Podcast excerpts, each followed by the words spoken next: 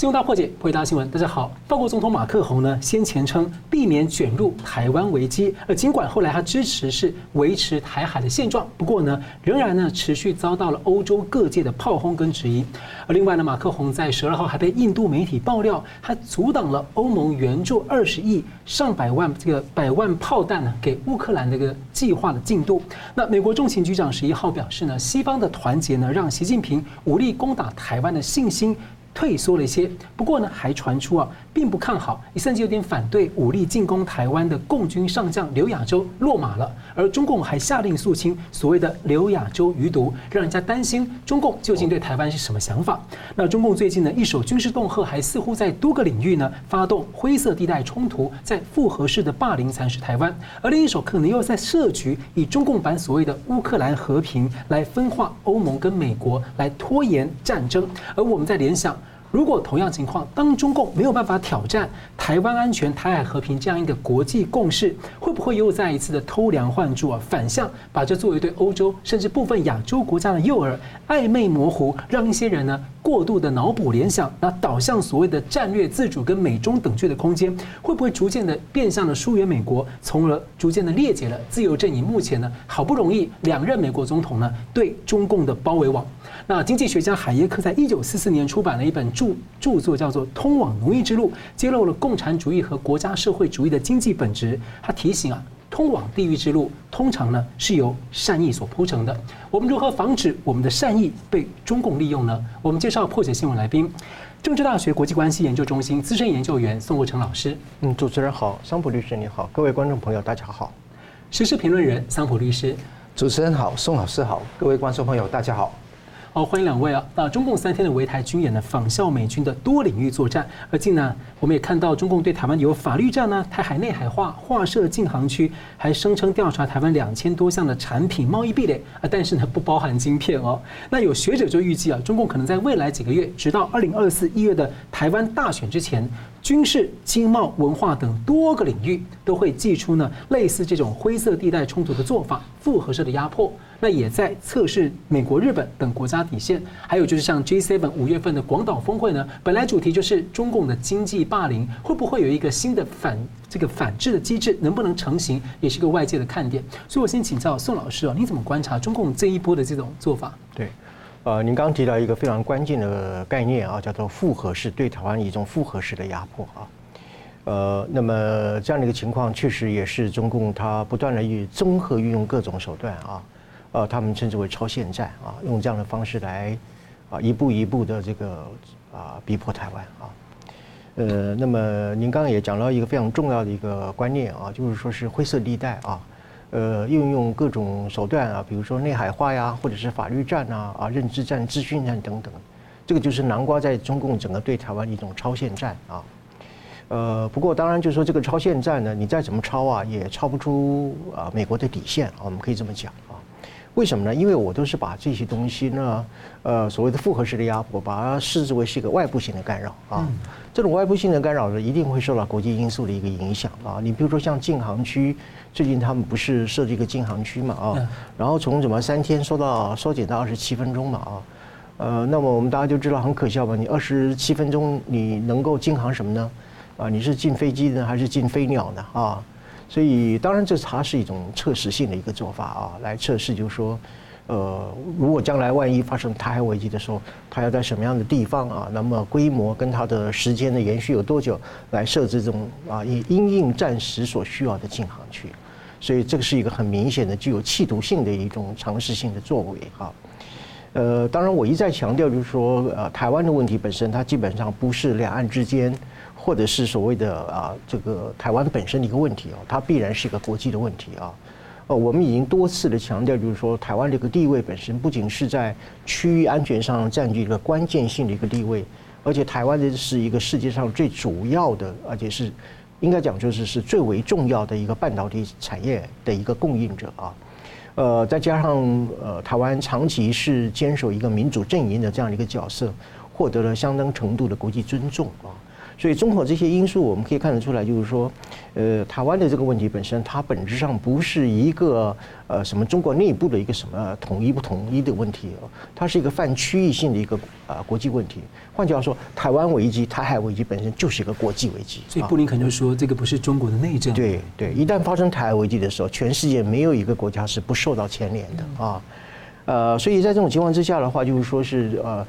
只要这些外部的这个威胁本身。呃，你比如说好了啊，你你中共你敢不敢把台湾海峡宣布为禁航区？七天就好了，你看看国际社会怎么样反应啊？所以就是说，台海的一个问题本身，它是一个涉及到国际区域的一种，我们讲说利害关系者本身一个非常复杂的因素，就是 stakeholders 啊，他们跟台湾海峡，台湾海峡呃，它的航运量非常巨大吧啊。而且它的战略地位非常严重啊，非常重要。所以这个时候就是，只要这些外部的这个威胁，我们刚刚所讲复合式的压迫啊，只要它达到了去侵犯到国际共同利益的那个标准的时候，就会受到国际社会对中共的一个积极的制裁啊。所以这一点的话，当然我们不是说不需要担心啊，但是我们反看另外一个真正让我们觉得比较忧心的，其实是内部的干扰，嗯啊，内部性的干扰。为什么呢？就是说台湾内部的这种红色的媒体啊。呃，或者是啊一些所谓的亲共的人士啊、媚共的人士，不断的在运用台湾本身的言论自由的特权啊，言论自由的一个特权来做什么东西呢？来夸大呢中共对台湾的威胁，这个叫什么？加重恐吓啊，加重恐吓，呃，用媚共来制造恐共啊，然后呢，把台湾呃，比如说像这次这个围台军演，哎呀，他们的山东舰多么厉害啊！啊，然后他们的这个呃，军队多么的厉害，的飞机有多么的厉害，不断的怎么长他人的威风，灭自己的志气啊，用这样的一种啊大中共小台湾这样的一种和中保台的这样一个做法呢，呃，那么来寻求一种就是说和平，但是我要强调，这种和平不是真正基于共同利益的和平，而是一个乞讨式的、哀求式的、跪地求和式的和平，这个不是我们台湾所需要的和平啊，这是第一点啊。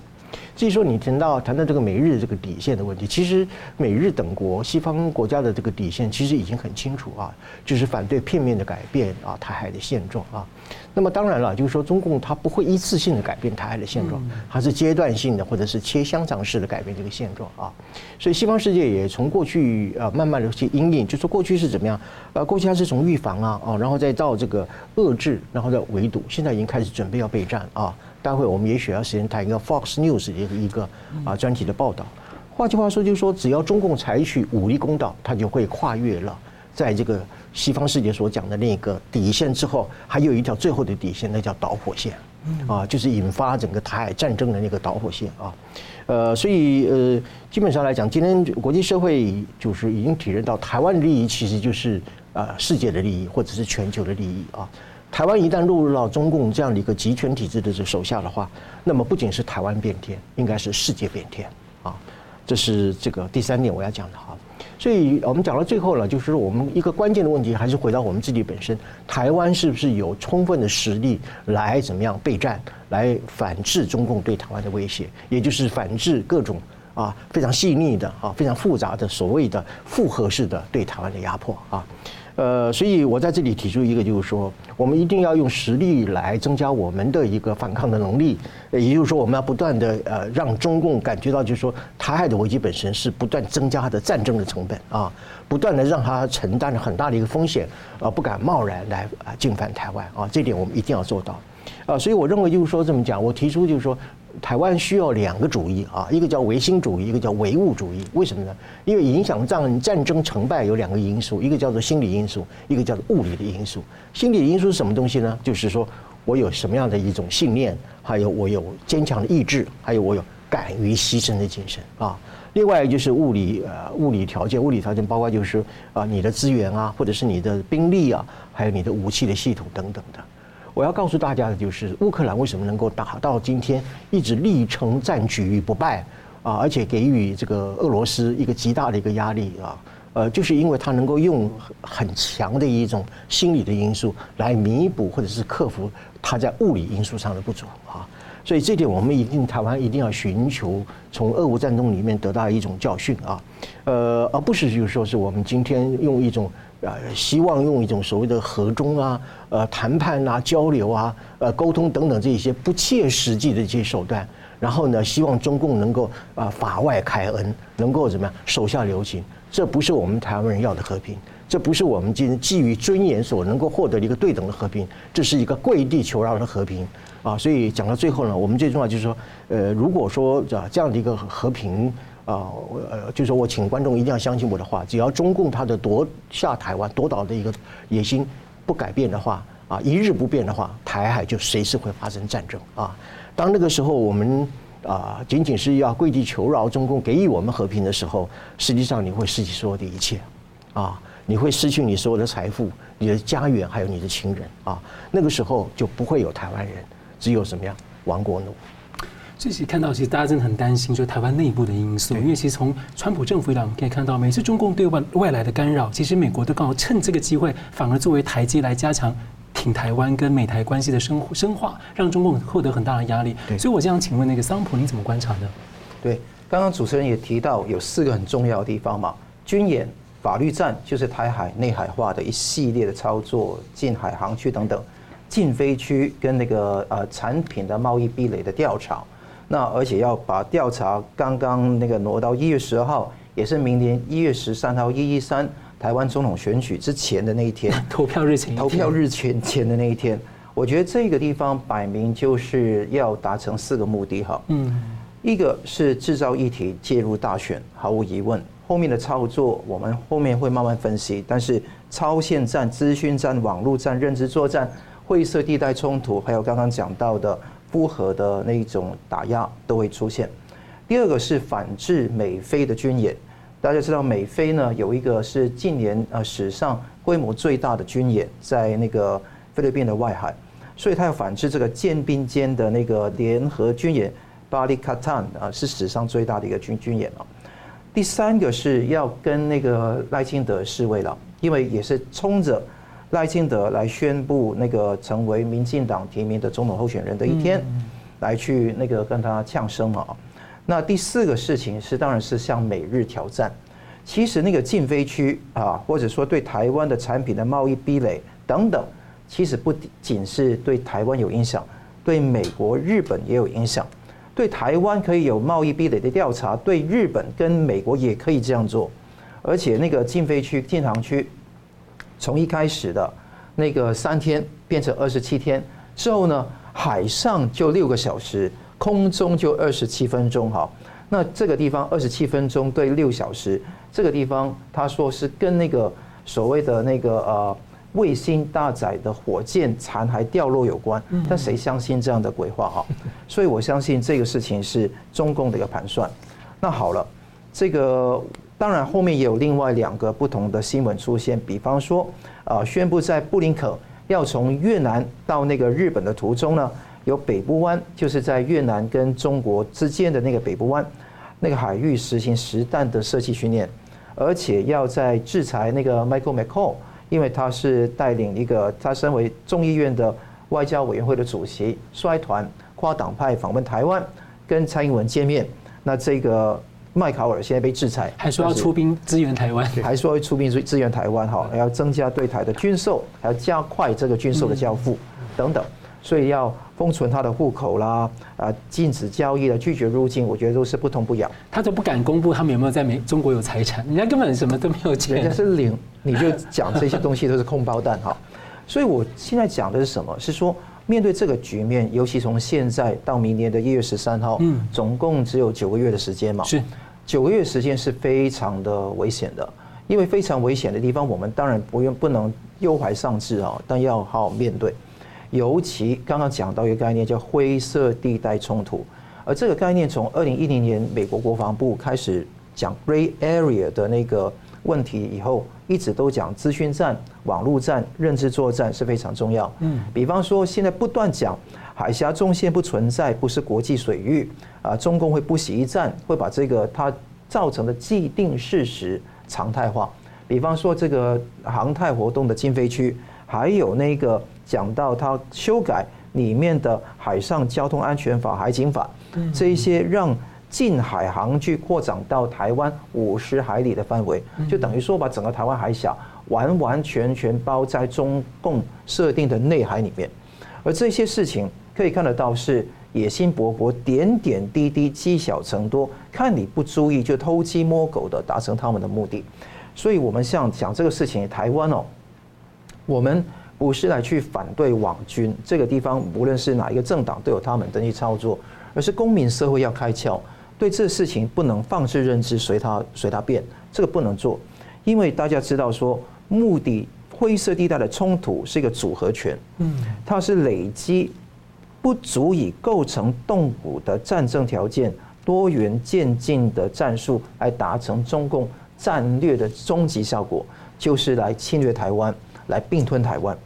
那那个灰色地带冲突基本上有八个基本的特征哈，第一个是行动未达战争门槛，使得台湾难以军事回应；第二个是用切香肠的渐进模式。不是一次到位。第三个是部分行动难以归因。那第四个是公开而且哦能够归因的行动，都跟法律跟政治的目的有关。第五个通常不直接威胁到台湾的核心利益，所以讲到产品贸易壁垒啊，都没有讲到晶片啊。那刚刚主持人也谈到了，变内海化，那慢慢一点一滴这样做，它不是大动大刀大大手术这样做。那第六个是升高冲突风险，到某个临界点可能会爆发一个冲突，但是。成为一个谈判，或者说进一步压迫互动的一个杠杆。嗯，第七个常使用一些非军事的手段。第八个常针对脆弱的特定目标，电厂、电信设施等等，军事目标等等。中共的目标是很清楚：一国两制啊，统一谈判，甚至不讲两制，就是完全统一，不用谈判就完全吃掉台湾。这个方法是很严重的。最近我在网上看到一个新党前主席的一个发言，接受一个党媒共产党党媒的访问啊，他居然这样说哈，他说中国大陆比台湾更民主。那主持人问他为什么？他说中共是那个协商的制度，台湾呢是一个选举制度，选举是零和游戏，协商是八大民主党派都跟中共一起来执政。那一个台湾昔日一个政党的一个。前主席居然可以说出这样的话来，是非常的，是完全被中共编入了一个认知作战的一个棋子，其实也是刚刚讲的灰色地带冲突的一点，不断去制造一个民主的新的定义。那这个想法我们一定要讲清楚。我们当以舆论的，还有各位公民社会、各位的啊观众朋友。一定要在这个地方跟他们针锋相对，不但要自己了解，而且要使得旁边的人不要中毒，以为不中毒，潜而默化哦，就会潜移默化，可能导导导致这样的非常坏的局面。所以舆论的那个制造一些假消息，分化对立，搞内乱，甚至搞法律战，在政治、军事、心理消耗我们国家安全。台湾反制的方法有四个，第一个。美台军事合作，台强化台湾的军事，刚刚开始军事改革，希望引向深入。第二个一中原则呢，是要承认它是瓦解失效。这个一中原则是中共的一中原则，是瓦解失效。第三个是半导体的供应链啊，这个地方一定要啊强化我们跟自由世界的联盟。第四个保护公民跟我们的国家免受这些灰色地带冲突的干扰。那我们要好好努力，因为这个事情要做的事情。非常多，也是共产党啊非常在意的，就是诡辩成精的，要吃掉台湾的一系列的策略。不要以为吹和风没有这一回事，共产党觊觎台湾的野心一直都没有变过。希望大家注意。好，我们休息，大家回来看呢，这个各国啊，其实越来越多国家在过去两三年持续的讨论是否要为台湾而战呢？而这样的声音越来越大的时候，中共会不会反过来利用台湾安全这个偷换概念作为诱饵来裂解？美欧等国家的保护台湾的阵线呢？休息一下，马上回来。欢迎回到新闻大破解。四月五号呢，东中华民国总统在美国会见议长麦卡锡呢。同样呢，马英九、马克宏呢，在中国大陆访问。而马克宏呢，在发表争议言论之后，他重申他是支持台湾海峡维持现状。马英九呢，也希望呢，是在能够为两岸和平呢打开一个新的可能性。那紧接着四月二十四号呢，马英九要出访欧洲希腊，二十六号要参加一个经济论坛，谈亚洲地缘政治。它的题目是：台湾会变成下一个乌克兰吗？不过我们回顾这几年呢，中共跟俄罗斯的做法，我们更完整的在风险评估的时候，我们也许更期盼听到的不只是这个，还包括了台湾如何不变为下一个香港，如何不被中共内地化，还有我们的人权等等的价值如何保卫，以及台湾的前线呢和中共对各国内政和国际秩序的渗透破坏等等有何呼应关联？那我们必须知道，说有一些政治人物确实都有他们主观的善良愿望，希望能够做得更好。但是呢，我们面对的是被认为比苏共跟纳粹更危险、更威胁的中国共产党，我们就试着更审慎的呢去思考可能的利用或中共的一些设局哦。那回顾历史，我们达到要达到安全，一种是。以实力求和平的自由安全，一种是绥靖主义呃委曲求得所谓的安全。那中共对国共内战就经常喊和平，对台湾几十年来所谓的和平统一，中共是很会偷梁换柱。那当当中共呢被西方团结挺乌克兰所震惊，就反过来利用了这种乌克兰和平的说辞，实际呢被认为在拖延战争。当中共挑战不了台湾海峡。安全、台海和平的国际共识，会不会也反过来用类似的手法呢？来作为对欧洲、亚洲的诱饵，去释放一些暧昧模糊，然后呢，让各国一些政治人物认为还有另外的战略自主的空间，跟美中等距等等的空间，从而不知不觉被疏远了等等。那再加上中共的灰色地带战术了，那这样的话，会不会有可能我们的这种两这个多国的这种对中共的包围网跟对台湾的支持，慢慢的可能会松松懈下来？我认为说大家不用那个太担心哈，我觉得这个世界上对台湾的支持有很多不同的盟友，那美国跟日本是台湾的主要盟友，毫无疑问哈，这个当然有层次的分别。法国对台湾的帮助，我觉得主要是在军工产业，啊军事的训练还有交流，那我觉得还有维护我们的军备，所以这个地方没有断呢。那你看到法国虽然马克宏跟说出这样的话。我们台湾在台湾的人当然是非常的呃深恶痛绝了，但是我可以看到法国这个主主权国家跟台湾之间军工的交流没有那个中断，那我们希望这个能够持续，所以法国不能说是完全弃台，但是对台湾是有一种疏远的一个意味，想跟中国那个套近乎的意味，这个地方我们要警惕。同时，我们要知道台呃，法国一直都是台湾有限度的盟友，它不是全面，它没有承诺协防，它有它欧洲利益，法国利益也没有说要协防台湾海峡的那个利益在里面，所以我们有美国跟日本，还有一些 AUKUS 的国家，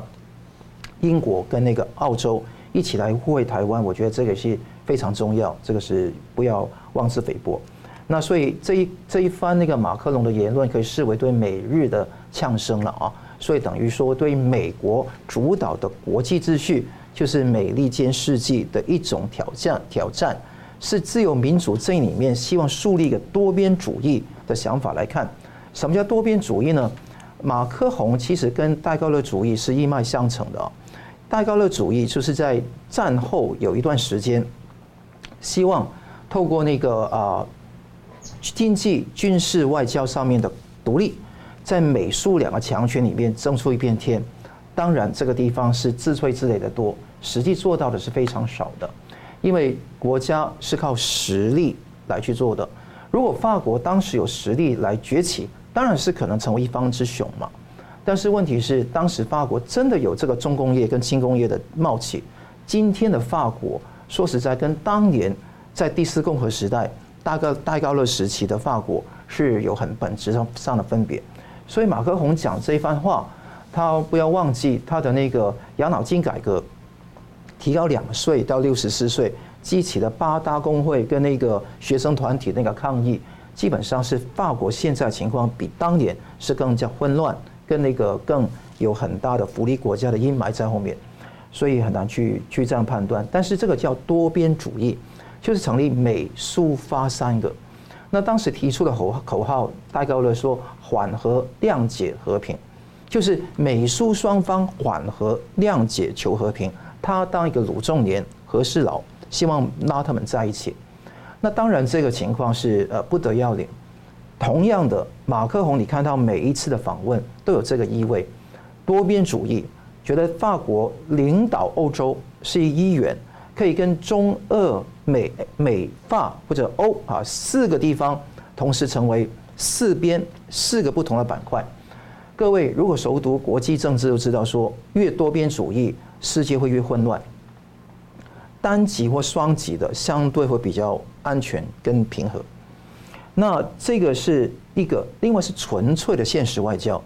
真的好的外交是以价值外交为本，以现实外交为辅，彼此之间一起合作的。但现在呢，马克宏是树立起一支自己的旗帜，但讲不清楚它的核心价值是什么，变成一个纯粹现实外交的一个幌子，是非常让人家意味有有那个不满。中共其实这个地方它有三策：上策、中策、下策。上策是希望离间欧洲跟美国，但这个显然是失败，因为看到波兰、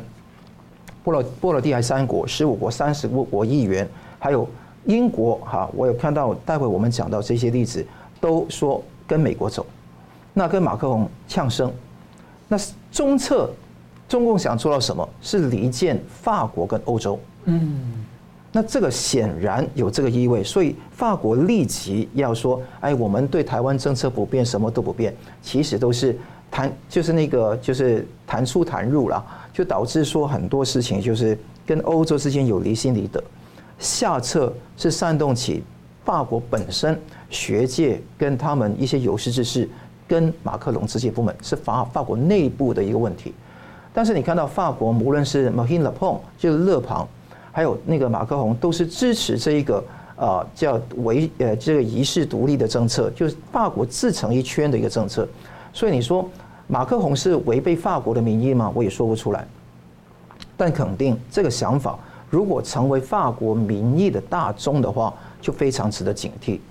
欧洲跟自由世界的盟盟友要不要就是这样制造一个分裂，或者说它根本不是一个分裂，只是一种吵嘴的一个方法。所以是真的软的还是硬的，我们要搞清楚。嗯，那尤其马克宏现在的做法是以呃离开了那个法国萨尔科齐还有欧朗德时期比较啊抛弃那个戴高乐主义，跟美国跟北约站在一起的一种说法。这个地方有多真有多假，需要时间验证。好，回到一个更根本的问题，就是究竟是什么样的情况导致绥靖主义的抬头？其实答案是很清楚的，绥靖主义有三个不同的环节，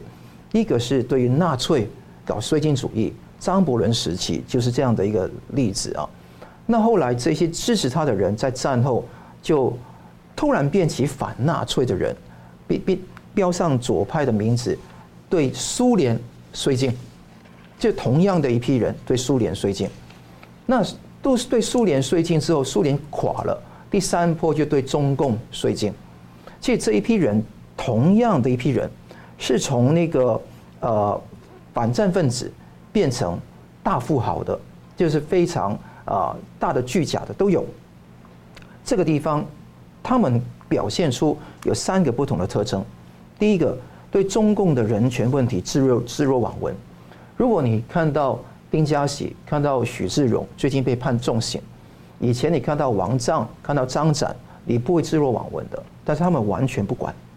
那你成为一个人权重视人权法治价值的国家，怎么会这样？第二个，经济红利优先于安全利益。那欧中现在的那个呃投双边的全面投资的协定现在不谈了，但是很多国家都想说 de-risk 不想 decoupling，就算那个冯德莱恩也是这样子。但宋老师也以前讲过了，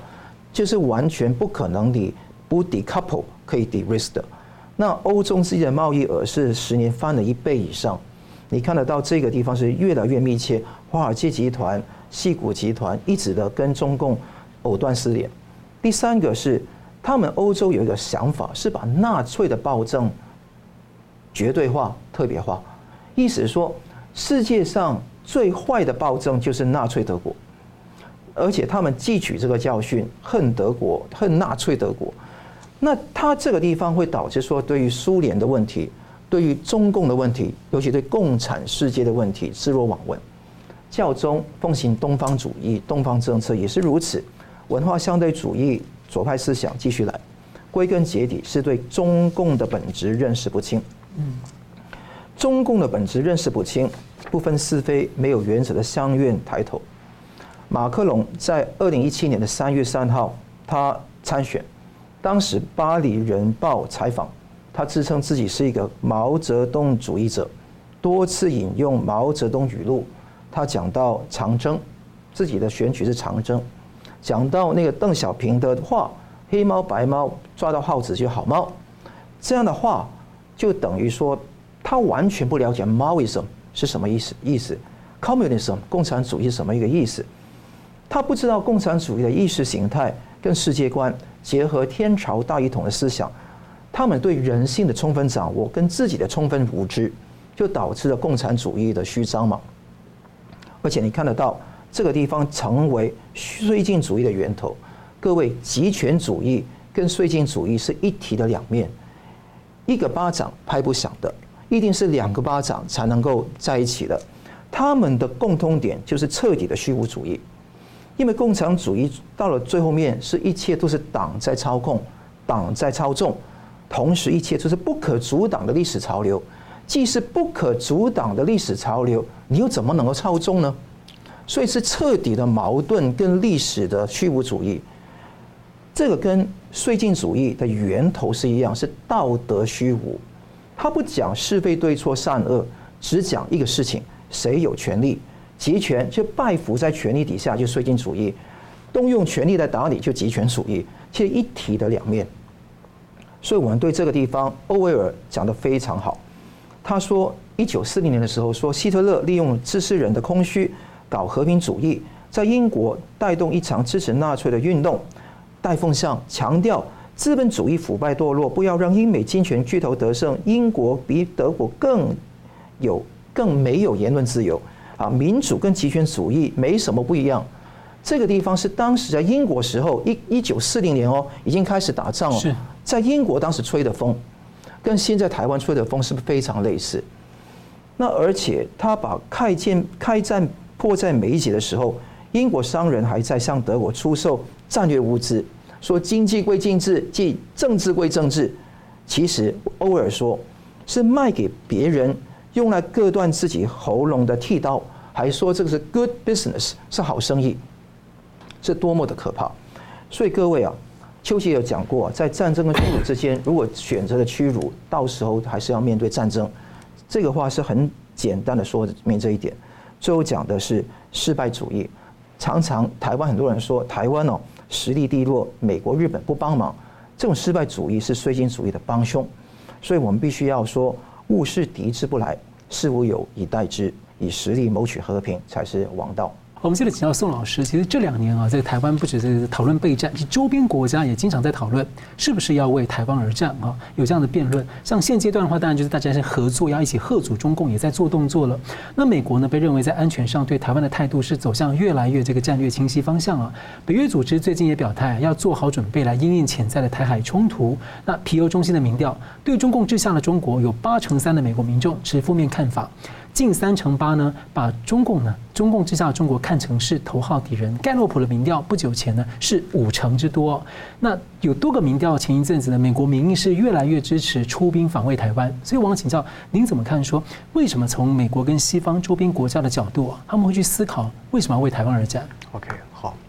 呃，我觉得这个问题非常非常的重要啊，因为这意味着就是说是啊，在最近这段时间当中里面。啊，美国对于中共的一个对策啊，对中国的政策，事实上有产生一些明显的一个质变啊，明显的质变。呃，我提出两个观察，第一个就是说，美国现在对于中共的政策开始形成一种对中共的一个底线思维啊，这个底线的思维就是基于一种觉醒，什么觉醒呢？就是说，美国认为啊，就是说与中共的合作基本上已经无法去遏制中共的扩张啊。以前我们还讲，美美国还讲说，哎，我们有竞争的部分，我们有合作的部分，而且我们希望合作与竞争，不要走入对抗啊。所以就是说，呃，拜登不断的讲啊，还有他的国安顾问不断讲，就是说我们美国与中共呢是竞争，但是不要走向对抗，啊，但是呢，呃，其实呃无法阻止啊，无法阻止什么东西呢？中共呢，他只想对抗，不想竞争啊啊！所以在这种情况之下，就是说，美国已经体认到，就是说，除非就是说我愿意把我美国全球领导的地位，我拱手让给中共啊，除非我眼眼睁睁的要看待台湾这样的一个优秀的民主政体落入到中共的手中，然后让这个民主自由的价值与精神从此在这个世界啊消失。除非是这个样子，否则的话，我想美国现在已经面临到一个怎么样，在客观上已经是不能不帮助台湾的这样一个境地。我再讲一次，在客观上已经到了一个不能不帮助台湾的一个地步啊，呃，这是我觉得是一个非常重要的一点啊。另外一个因素就是说，台湾的重要性以及啊呃也台海所可能引发的一些危机啊，美国对于这样的一个危机的严重性。以及它可能的波及性，还有它可能引起全球的一个呃震动啊震荡的这样一个后果啊，美国已经有了更为清楚的认识啊，这点呃可以看得很清楚啊。我我们甚至可以讲，就是说，美国已经基本上认定啊，就是说台湾的安全等于美国的安全。嗯啊，我们用一般人所能够理解的，就是说台湾有事，美国有事啊，这个是啊美国最近啊。啊，非常清楚的了解到啊。那么我们来举一个例子，就最近 Fox News 就是福斯新闻啊，做了一个专题。这个专题的题目是什么呢？就是接下来可能会发生什么啊，以及中国对台湾的入侵会如何影响美国啊？啊，这个专题呢，呃，我们仔细的去看啊，呃，我们可以看到就是说，这个 News Fox 呃 Fox News 本身它呃做这个专题，它有一个三个基本的一个假设啊。这个第一个假设就是说。啊，认他们认为啊，在俄乌克呃乌克兰战争之后啊，俄乌战争之后呢，接下来呢就是什么？中共争夺台湾的战争，也就是台海战争啊。那么这个战争的来临呢，啊，不是一个 yes or no 的问题，而是一个 when and how 是什么时候跟如何进行的问题啊。啊，这是这是第一个啊假设。第二个假设就是说，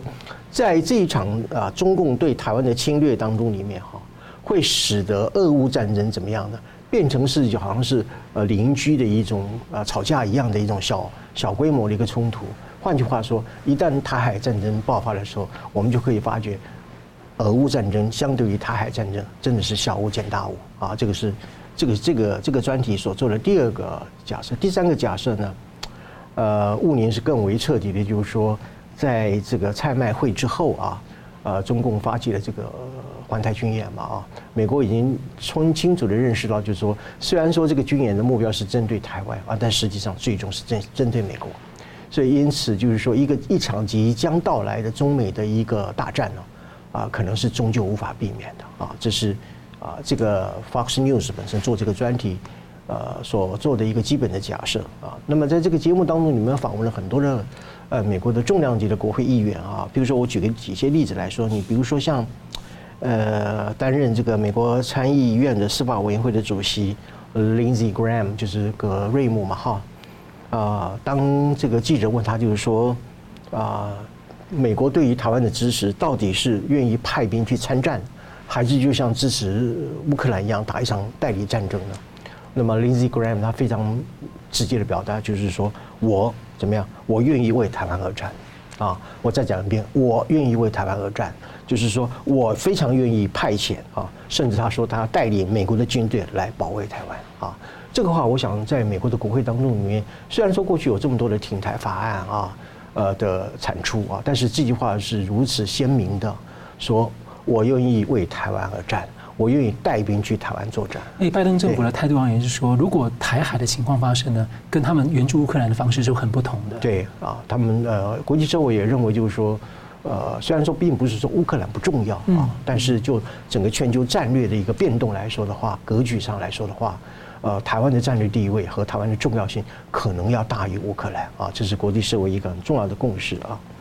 呃，另外一个就是加州的民主党议呃民主党的这个众议员叫做 Amy Barra 啊，他也讲得很清楚，他说，哦，他跟他这一次是跟着那个 Michael McCall 来台湾啊访问的一个随行的一个议员，他说啊，我们一定要真真实实、非常明确的让中共明白，如果他走上一个夺岛战争这条路的话啊，那么他会造成连他自己都无法相信，以及全球无法置信的一种怎么样破坏性。我们要让中共深切的了解哈，呃，这样的一种破坏性不仅是对亚洲，而是对整个世界的一个重大的伤害啊。所以我刚刚所讲就是说，台湾有事，美国有事嘛啊。呃，那么如果说台湾落入到中共的手中的话，那不不仅是台湾变天，是世界要变天啊。呃，另外还有一个比较重要，就是呃，曾经写过那个呃，这个中国即将崩溃啊，这个作作家嘛哈，张家敦啊。呃，他就说这个美国很有可能啊，在最近的一段时间，或者是一个可预见的将来，会卷入一场战争。什么战争呢？就是中国侵略台湾的战争啊。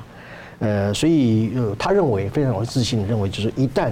中共侵略这些国家，而且他可能会引发一些呃模仿效应，比如说北韩啊，北韩也可能也蠢蠢欲动啊，或者说伊朗在中东地区也可能掀起战火等等。对，所以中共不只是单一对台的战争，它可能引起连锁性的反应。所以在这种情况之下呢嘛，美国就是要准备一场面即将到来的一个中美大战，这是 Golden John 就是那个啊张家敦所讲的。所以在这种情况之下，我们可以看得出来，就是说，呃，这一篇报道反映出什么样一个东西呢？就是说，不仅告诉美国人啊，就是说，譬如说从这个宾拉登的这个九一一的恐怖攻击事件啊，因为在此之前啊。啊，七年之前，啊，有个恐怖分子啊，有个恐怖分子在那个也是同样的一栋大楼的北北楼放了一个炸弹啊，然后炸了几十个人啊，呃，大家都不以为意，因为死的人数很少啊。可是没有想到，在二零零一年的时候，两架飞机就直接撞了那个啊这个双子大楼啊，造成了两千九百啊多个人的死亡啊，啊，逼近三千人哈。那么美国人才开始从这件事情觉醒。所以张家敦要提醒所有的美国人哈，呃，不要在他危机在初期爆发的时候你不以为意，那么等到这个灾难来临的时候你才有所觉醒觉醒，不要等于就是忠告美国人不能够后知后觉啊，这也是一个非常强的一个讯息哈，呃，所以我们讲到最后呢，就是说呃，这个专题节目的最后主播就做了一个总结啊，啊，他的意思就是说在出兵的这个问题上，在美国出兵的这个问题上啊。呃，那么中国很有可能迫使美国要出手了啊，呃，也就是说是过去我们常常台湾不是有很多以美论嘛，美国不会派兵啊等等的啊，呃，美国对此也呃很少做出一个很明确的答复嘛。虽然拜登曾经啊说过说我们有这个承诺，我们会去保护台湾，但是美国会派兵参与防止和抵抗中共对台湾的侵略战争这件事情，我认为呢。哎，已经提上了日程，而且是被严肃的考虑啊！你刚刚提到有个民调啊，呃，其实平均起来，过去这一年多的一个民调当中，呃，美国人把中共当作是他在世界上唯一的头号的敌人的比例呢，大约是在四成五左右，而且这个比例从过去历史来讲是不断的往上攀高啊。呃，那么我们就不要讲说什么对于中共本身有些什么负面的影响，这已经达到八成以上啊。所以有这样的一个民意的基础啊，再加上就是说，呃，美国体认到台湾的重要性越来越重要啊，因为这场台海战争是世界大战呐，啊，不是说是一个小规模的一个区域战争，也不是我们一般所讲的一个所谓的有限度战争，它是一个几乎是无限制的一个大规模的一个战争，它会很有可能就引起了两个核子大国啊，在保卫台湾这个问题上爆发核子大战啊。所以在这样的情况之下，就是说，美国这样的一个专题一个节目，就是一方面也教育美国人哈。啊，当然，美国我们刚刚讲那个反共的民意是非常高涨的。不要讲说国会的跨党派啊，光是美国人民一般的那个呃，美国的市井小民，他已经到达了一种对于中共的负面评价，以及认定美国应该支援台湾抵抗中共这个民意呢，是史无前例达到一个最高的一个情况啊。呃，所以我觉得这个 Fox News 这个是很值得我们大家来来重视啊。呃，但是当然我们讲到最后，我们还是要靠自己啊。我们刚刚提到就是用实力来备战啊。美国再怎么样愿意为台湾而战，你台湾整本身你也要懂得你为你自己的国家而战，否则人家对为你台湾而战的话就失去了意义。所以首先台湾要为自己的国家而战，美国才会怎么样非常强而有力的为台湾而战。现在很多国际情报显示，中共的内部其实危机四伏了。然后在军事上面的话，像各国的联盟架设起来的一个阵仗，其实中共是不太可能在军事上拿下台湾的。所以其实最大家最担心的就是台湾内部会不会被被中共不动武而拿下？对大家来说就很担心。其实这一点，这样的话反而会带来很多的问题。对，就是我刚刚所讲的这个台湾内部性的干扰啊，内部性干扰那个红色的统战链条。那个才是我们台湾最应该要担忧的一件事。所以外部要贺阻中共，其实最有效贺阻中共是台湾人自己团结跟认清中共的本质。当然，毫无疑问。嗯，是好，我们休息一下，等下回来看的。马克宏发表了对台湾的争议性言论之后呢，后面呢有一些修补，但是呢，法国官方的一些官员用匿名式的放话，究竟法国态度呢？现在未来会怎么走？我们休息一下，马上回来。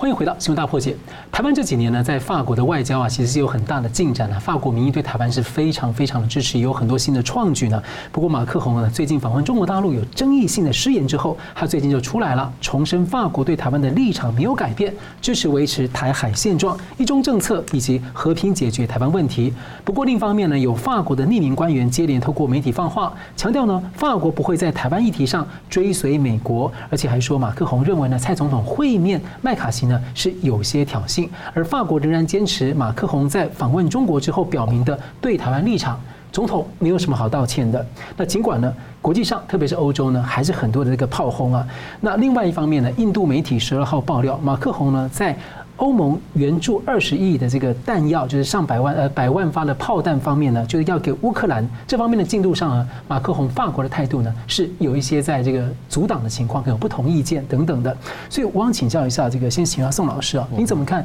这个马克宏这次风波之后的一个后续的发展跟看法？好的，我想我只要指出三个矛盾啊，就应该可以去了解啊，在这个事件之后后续的发展啊。第一个矛盾叫什么呢？就是马克宏对中政策的矛盾啊。呃，我想请教大家啊，就一个依赖中国市场的这样的一种机制，能不能得到所谓的战略自主啊？呃，就是说这个只要存在了对中国市场的依赖啊，呃，那么特别是存在于对于这个中国的经贸市场的依赖，就不可能实现战略自主啊。呃，所以就说，嗯呃，因为呃，我们刚提到就是说，可能法国它是要呃 de-risk，就是要去去除这个外交的风险啊，去风险啊。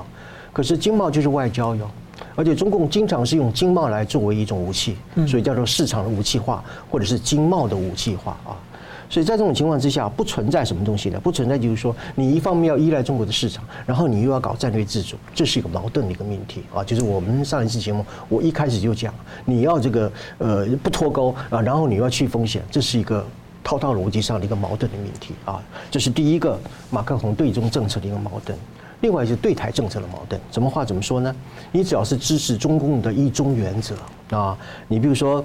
马克宏不是讲什么台湾跟大陆啊是一个国家嘛啊，所以就是说你如果说是呃也继续的去坚持一中原则的话，呃，那么你就不可能说要去维持所谓的台海现状不变的这样的政策，为什么呢？因为台海的现状本身不是现在的一中原则的贯彻啊，所以我要讲的意思就是说，呃，如果说啊马克龙后来讲说，哎，我们法国对中对台政策没有任何的改变啊，就是怎么样，我们希望能维持台海的一个稳和平和稳定。但是你同时你又讲说，呃，你支持啊中共的一中原则，那么这是怎么样？这个就基本上就你既然是支持中共的一中原则，你就没有办法去主张什么维持台海的现状跟台海的和平安全。为什么？因为这也是矛盾的啊。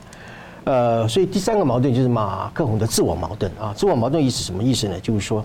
你看啊，这一次的那个冯德莱恩呢，他们是同行不同调啊。这话意思怎么样？就是说他讲了一个非常引起台湾人不高兴的话，他就是说蔡总统这个访问美国是一种怎么样？他就是一种挑衅啊，一种 provocation 啊。呃，我要请问，就是说是你今天都认为你要战略自主了，你说你要扮演第三极，而且你说我们法国不应该介入台海的危机。呃，那我请问你，台湾呃蔡总统访问美国到底是不是挑衅？请问关你什么事啊？为什么为什么要从中共角度来说挑衅？对啊，因为你都说不介入嘛，嗯啊，你都说你要做第三级嘛，还有你说你要战略自主嘛。你既然是战略自主的话，那蔡总统去美国，其实准确来来讲是一个合法过境的顺访美国，顺道访问美国。既不是说是一种专访，其实也不是中共所讲的串访。因为战略自主的含义应该是说要基于法国自己的核心价值才有战略自主啊。对啊。如果你偏离你的核心价值，你怎么战略自主？对，就是你如果说是嗯，就你能不能战略自主，姑且不论啊。但是你主张你要战略自主的情况之下，然后对于蔡英文访美这个事情，你说是一种挑衅，那我请问你，你都已经像场球赛一样，你都已经退出这场比赛了，你还要对于这个比赛的结果，你说三道四些什么呢？啊？你已经嗯不在这个规则的规范之内，因为你自己说你要第三级嘛啊，既然你要战略自主，那蔡总统到底是不是挑不挑衅？其实关你法国一点关系都没有，不关你的事儿啊。这是他我讲了马克宏的自我矛盾啊。呃，不过我也要特别讲哈，就是我们在政治学里面有一种叫做阶层政治学，就是说有中阶呃低阶政治、中阶政治还有高阶政治啊。低阶是对应事件，中阶是对应于政策，高阶是对应于战略啊。什么叫事件呢？就是这支法舰通往啊，经过台湾海峡这个问题，有各种不同的说法啊。另外一个就是说是整个欧盟，包括法国与台湾之间的一个啊一个一个一个政策啊。那么另外一个就是战略哈。啊，所以我还是要强调一点，就是说，不要因为这一次马克宏一时的利欲熏心，他一时的失言，然后呢，我们就去怎么样去放弃台法关系的一个强化，不可以这么做。为什么呢？因为马克龙可能是一时的糊涂啊，呃，他呃，就是我所讲那个在低阶层次上，他可能一时的糊涂啊，他是被中共所利用的一个棋子啊，因为他贪恋那个中共给予他的订单啊，贪恋中共给他的贸易的好处。啊，所以在这种情况之下，他说出一些不恰当的一个话啊。但是我们不能够因为马克宏一时的糊涂说了一些不恰当话，然后我们去赌气，然后我们去放弃台法的关系。我们要从一个政策，台法之间长期以来的一种友好的政策出发，然后达到一个战略的高度。台湾的战略高度是什么东西呢？可以所有作为我们台湾的朋友来抵抗我们的敌人，我们都要去尊重这种友谊。所以台湾不要因为一时马克宏一时的失言，他的糊涂，他说了一些啊蠢话，做了一些蠢事啊，然后我们就要去呃放弃这个台法 台法关系的一个维护，这正好中了中共的反间之计。我们非但是怎么样要去强化台法的关系，来扭转啊这个马克宏的失言，然后使得台法的关系更加的亲密，更能够巩固我们自己本身的利益和安全。是，请问桑普律师怎么看？看得到，呃，马克宏当然不是台湾的朋友。就正如宋老师跟我刚刚讲到的，我们台法关系还是要巩固跟加强的啊。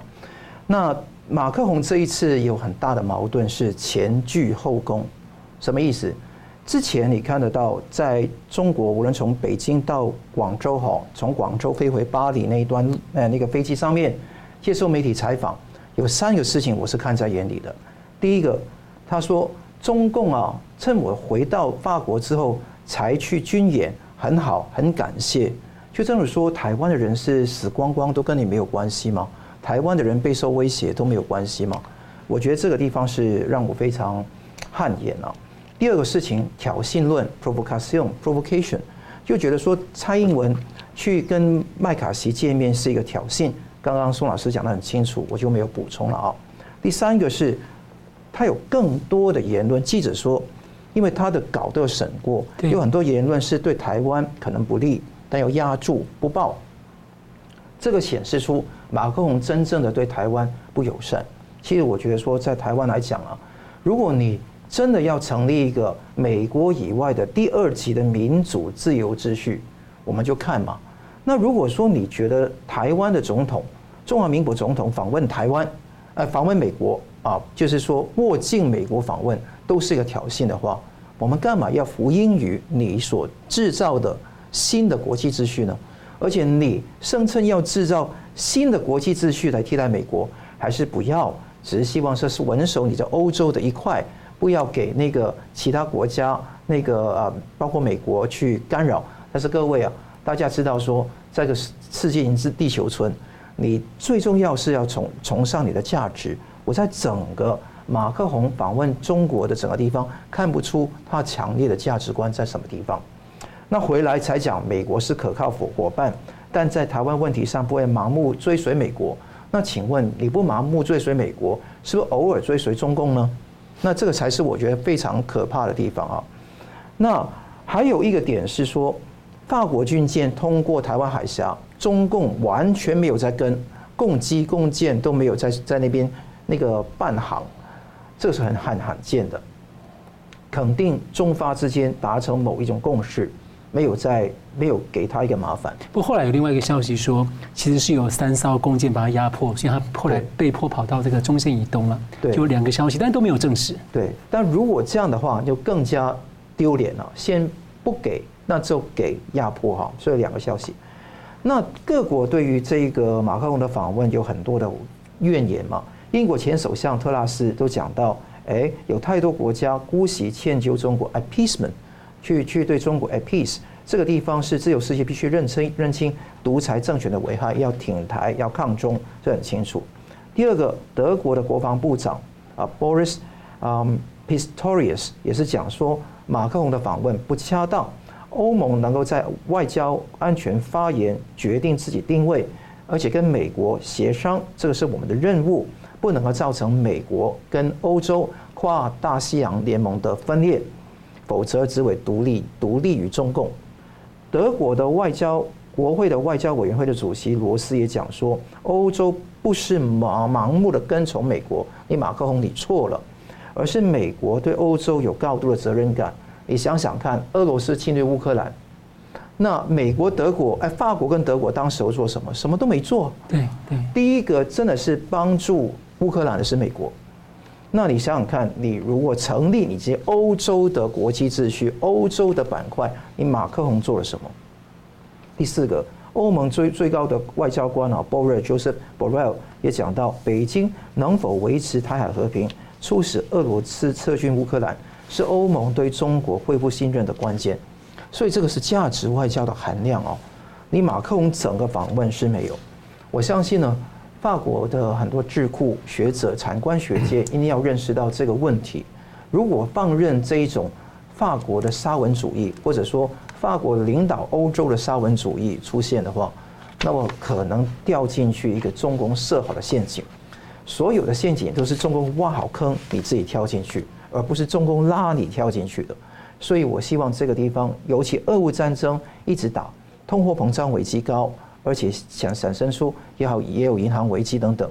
那欧洲应该站稳脚跟，不能够掉队。是，好，节目最后我们请两位跟我一分钟总结讨论，先请宋老师。呃，好的，在未来的九个月当中，也就是从现在开始到台湾二零二四年的总统的大选啊，呃，毫无疑问呢，我估计中共会无所不用其极的运用各种的手段啊，所谓的一种综合性的一个压迫的策略来对待台湾啊。呃，所以在这个自然当中里面，譬如说他会利用什么重新定义民主啊啊，或者您刚所提到了一种所谓的偷换概念的台湾和平论等等，去混淆啊基本价值本身的标准，然后来达到分化自由世界的这样一个策略。那么这个是我们要特别注意的啊。那当然，我们最严重一件事情就是我们倒立了红色的统一战线那条链，就是所谓的红色媒体。啊，一种啊附和啊中共，然后夸大中共对台湾的威胁，叫做加重威胁的这样一批人，哦，坦白讲啊，对于这些人，我们要啊从不停止对于他的一个揭露和批评啊。那么第二个就是说，美国已经确认体认到，就是说是美国确实是能够，而且也愿意为台湾而战。啊，基于对于啊美国本身和中国关系已经到了一个冰点，而且是已经完全无法转换的余地，以及他重新认识台湾的一个重要性和台海危机的一个重要性。啊，最后我要讲的就是说是，无论从政治学上的低阶、中阶和高阶来看啊，不要因为在低阶层次上马克宏一个人的失言，他的糊涂说了一些蠢话，然后我们呢就意气用事的去啊曲解啊，或者说是去放弃我们和法国还有欧盟国家的传统的一个关系。最后就是高阶政治上，台湾要有一个最高的一个战略，那就是说联合所有世界上友台的国家。凡是能够对我台湾友好的，我都愿意跟他交朋友，形成台湾一个全球的一个战略反共的一个战略的一个呃框架，这才是台湾在最高阶政治上的一种最好的选择。嗯，法国还有几个像拉法叶的升级的一个经授案还在进行。是的，我们离开未来中华民国台湾总统选举不到九个月时间哈，这一段时间我觉得灰色地带冲突跟所谓的超限战会越演越烈，绥靖主义在全球有抬头的趋势。那绥靖主义的本质是那个虚无主义，刚刚讲过，那是对战争的畏惧。英国有一位作家叫卡内蒂了，他讲过，绥靖主义是不了解敌人，畏惧战争，极度短视，任何顾虑、犹豫跟谨小慎微，都会鼓励集权者，就是我们的例子是中共。那中共发动战争的决心，因为我们的拒战而增增强，所以我们不能怕战。台湾最好的国防战略是在这个方面学习以色列，就基本上我们对国防、对于民防不能够畏首畏尾。啊，蔡英文是总统执政六年以上、七年以上，但是我觉得在这个过程中，在最后才有军事改革是迟来的。我们更需要说团结一致，增强自己的国防跟民防的硬体跟精神，就是刚刚宋老师讲到唯心唯物了，就既有物质条件，也有精神条件，都要好好去增强，所以这个才能够真的是拒敌于千里之外，物是抵之不来，事无有以待之。是，感谢两位来宾精辟的分析，感谢观众朋友的参与，也欢迎大家呢赶快来订阅这个我们的一个新的参与的新一个平台，叫做“干净世界”的新闻大破解的频道。我们每周三五再见。如果您喜欢我们的节目呢，请留言、按赞、订阅、分享，并开启小铃铛。那么，感谢各位呢长期对我们的支持，新闻大破解团队呢将持续为您制作更优质的节目。